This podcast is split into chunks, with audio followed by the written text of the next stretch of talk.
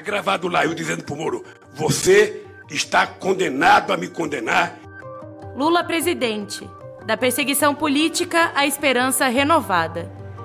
Episódio 2. Brasil, 7 de abril de 2018. Lula é perseguido politicamente e injustamente condenado e preso por ato indeterminado. Chama atenção o fato da acusação não apresentar provas materiais.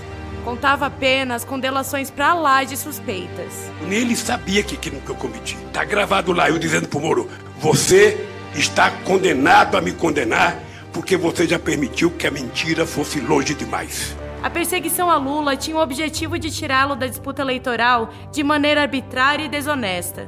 Começa assim um forte movimento de resistência e denúncia da perseguição de Lula pelo judiciário.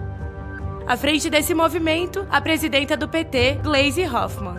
As pessoas querem vir manifestar solidariedade ao Lula, vir manifestar seu apoio, sobretudo vir aqui, ficar aqui numa vigília até a liberação do presidente. Nós não temos um preso comum aqui, nós temos um preso político. A vigília em torno da carceragem onde ficou detido em Curitiba reuniu milhares de pessoas diariamente, dando bom dia, boa tarde e boa noite, presidente Lula. Sempre soubemos que tínhamos a verdade ao nosso lado. Após 580 dias preso, Lula foi inocentado em todos os 26 processos e finalmente teve a sua liberdade de volta.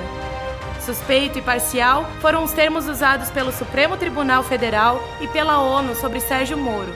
Então hoje o presidente Lula é um homem livre e inocente. Não tem nenhuma sentença penal transitada em julgado contra o presidente Lula.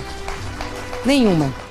Os poderosos podem matar uma, duas ou três rosas, mas jamais conseguirão deter a chegada da primavera e a nossa luta